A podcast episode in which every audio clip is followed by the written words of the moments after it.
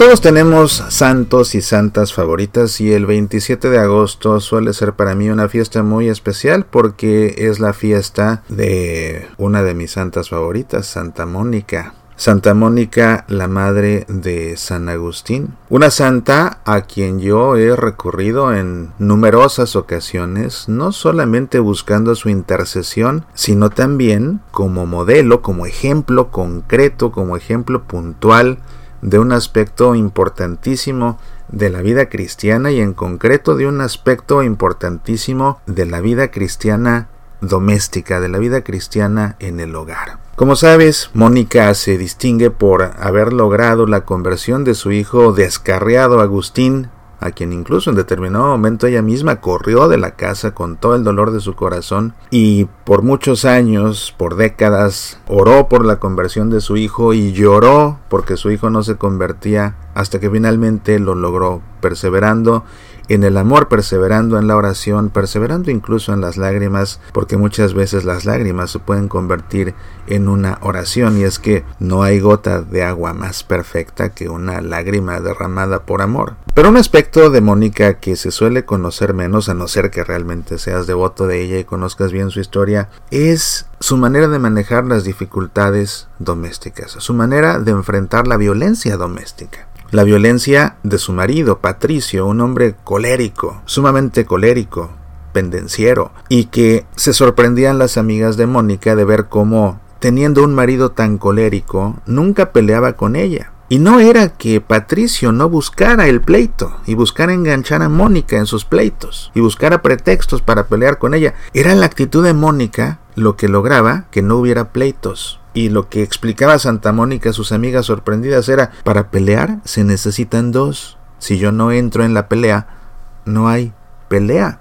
Y me imagino que no era fácil para Mónica, sobre todo cuando Patricio le alzaba la voz, le gritaba incluso, tal vez le insultaba o le decía cosas hirientes para hacerla sentir mal, para hacerla sentir miserable. Y Mónica con una profundísima sabiduría, pero también con una fortaleza de aquellas y una paciencia innegable, prefería no entrar en el pleito porque para pelearse necesitan dos. Ese para mí es un gran ejemplo de Mónica y es el ejemplo que con los años he tratado de emular y gracias a Dios creo, creo que he sabido ser un buen discípulo.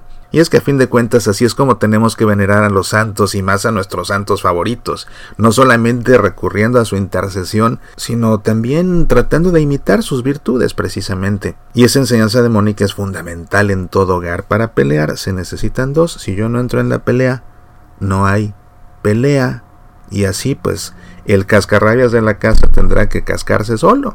En las confesiones de San Agustín es que conocemos la historia de Mónica y uno de los pasajes más famosos de las confesiones de San Agustín es el que quiero compartir hoy contigo en esta ocasión debido a la fiesta de Santa Mónica que además se celebra un día antes de la fiesta de su hijo San Agustín. Imagínate la dupla. Dos de los más grandes santos de la historia de la iglesia resulta que son madre e hijo. Dicen que el árbol se conoce por sus frutos, pues obviamente que fruto de la santidad de Mónica tenía que ser un santo del calibre de San Agustín. Alguien que tuvo una vida realmente que aterraría al peor de los pecadores en su momento y por muchos años, pero que finalmente llegó a ser de los más grandes santos. Este pasaje de las confesiones de San Agustín, que es de los más famosos, se conoce como éxtasis de hostia o coloquio de hostia después de sus aventuras en Italia. Iban de regreso a África, a su hogar, y se detuvieron en un pequeño puerto que está a un lado de Roma que se llama Ostia, precisamente para embarcarse desde ahí. Mónica ya no logró salir de ahí, ahí murió. Y un par de días antes de morir, los dos solos en el hostal donde se hospedaban, tuvieron una plática, de esas pláticas que no se pueden tener con cualquiera, de esas pláticas que solamente se pueden tener cuando uno conoce a otra persona con la cual los corazones palpitan como diapasones al mismo ritmo y la comprensión de los temas más sublimes es entonces posible. Y teniendo este diálogo, llegan los dos a tener un éxtasis, es decir, una experiencia mística. Y de lo que estaban hablando era de en qué consistirá la vida eterna de los santos. Y recordando a San Pablo, decían ellos que ni el ojo vio, ni el oído oyó, ni el corazón del hombre concibió. ¿Cómo será esa vida eterna de los santos? De eso estaban hablando dos del calibre de Mónica y Agustín. Imagínate al más grande teólogo de la historia de la iglesia, pero teniendo un diálogo a ese nivel de profundidad con su mamá que para nada era la más grande teóloga, lo que tenía ella era un profundo conocimiento de Dios a través del amor a Dios. Escribe San Agustín, Estando ya inminente el día en que había de salir de esta vida, que tú, Señor, conocías y nosotros ignorábamos, sucedió a lo que yo creo, disponiéndolo Dios por tus modos ocultos, que nos hallásemos solos, yo y ella, apoyados sobre una ventana, desde donde se contemplaba un huerto o jardín que había dentro de la casa, allí en Hostia Tiberina, donde apartados de las turbas, después de las fatigas de un largo viaje, cogíamos fuerzas para la navegación. Allí solos conversábamos dulcísimamente, y olvidando las cosas pasadas, ocupados en lo porvenir, nos preguntábamos los dos, delante de la verdad presente que eres tú, cuál sería la vida eterna de los santos, que ni el ojo vio, ni el oído oyó, ni el corazón del hombre concibió. Abríamos anhelosos los labios de nuestro corazón hacia aquellos raudales soberanos de tu fuente, de la fuente de vida que esté en ti, para que, rociados según nuestra capacidad, nos formásemos de algún modo una idea de algo tan grande.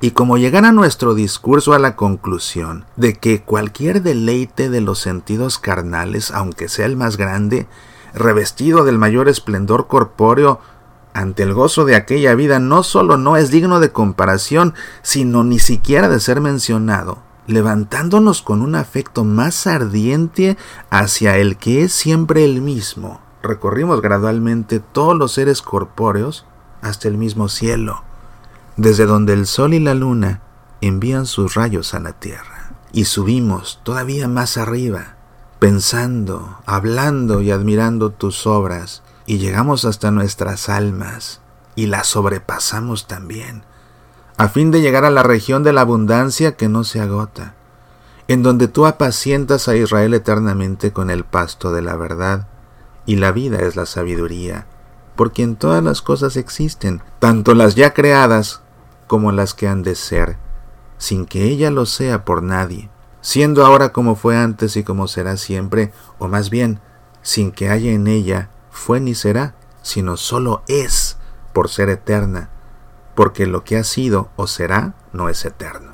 Y mientras hablábamos y suspirábamos por ella, es decir, por la sabiduría, llegamos a tocarla un poco, con todo el ímpetu de nuestro corazón. Y suspirando y dejando allí prisioneras las primicias de nuestro espíritu, regresamos al estrépito de nuestra boca, donde el verbo humano tiene principio y fin, en nada semejante a tu verbo, Señor nuestro, que permanece en sí sin envejecer, y renueva todas las cosas.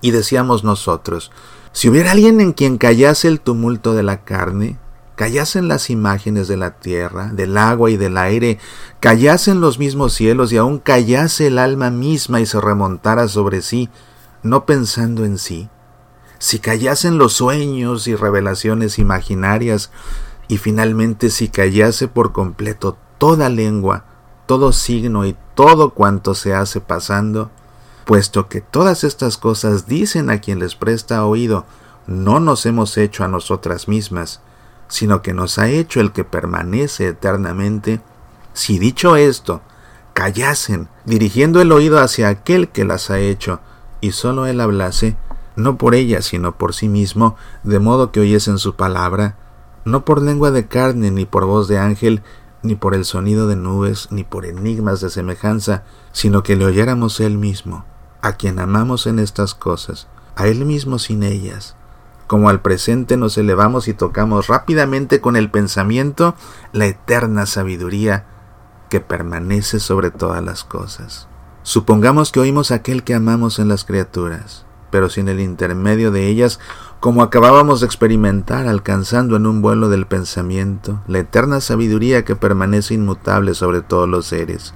Si esta contemplación continuara, y si todas las demás visiones de orden muy diferente cesara, si únicamente ésta arrebatara el alma y la absorbiera, de modo que la vida eterna fuese semejante a este vislumbre intuitivo, la visión beatífica, por el cual suspiramos, ¿no sería esto la realización del entra en el gozo de tu Señor? ¿Y cuándo sucederá esto? ¿Será cuando todos resucitemos? Pero entonces no seremos todos transformados. Aunque esto decíamos no por el mismo modo y por estas palabras, sin embargo, bien sabéis, Señor, cuánto el mundo y sus placeres nos parecían viles aquel día cuando hablábamos. Mi madre añadió, Hijo mío, en cuanto a mí, ya nada me da gusto en esta vida. No sé lo que hago todavía aquí, ni por qué todavía esté aquí. Se desvanecieron ya las esperanzas de este mundo. Por un solo motivo deseaba prolongar un poco mi vida, verte cristiano y católico antes de morir. Dios me concedió esta gracia sobreabundantemente, pues veo que ya desprecias la felicidad terrena para servir al Señor. ¿Qué hago yo, pues, aquí? Ahí termina este episodio de las confesiones de San Agustín y Santa Mónica muere un par de días después. Después de haber dedicado su vida, o muchos años de su vida, décadas, a llorar y a rezar por la conversión de su hijo. Ahora que por fin Mónica se da cuenta de quién es el hijo, al grado de que imagínate, comienzan a dialogar esto que te acabo de leer. Y lógicamente que estas ideas tan complejas no procedían de Mónica, procedían del más grande teólogo de todos los tiempos, su hijo. Pero Mónica entendía lo que estaba diciendo Agustín, y después juntos tienen una experiencia mística. Y con eso Mónica se da cuenta, ya la hice, era el propósito, por eso quería seguir viva para que te convirtieras y veo a qué nivel estás ya. ¿Qué hago ya aquí? Ya cumplí. ¿Qué hago aquí? Ya nada me da esperanza en esta vida. Lo logré, lo logré. Imagínate oyendo a su hijo hablar de esa manera, teniendo juntos esa experiencia mística.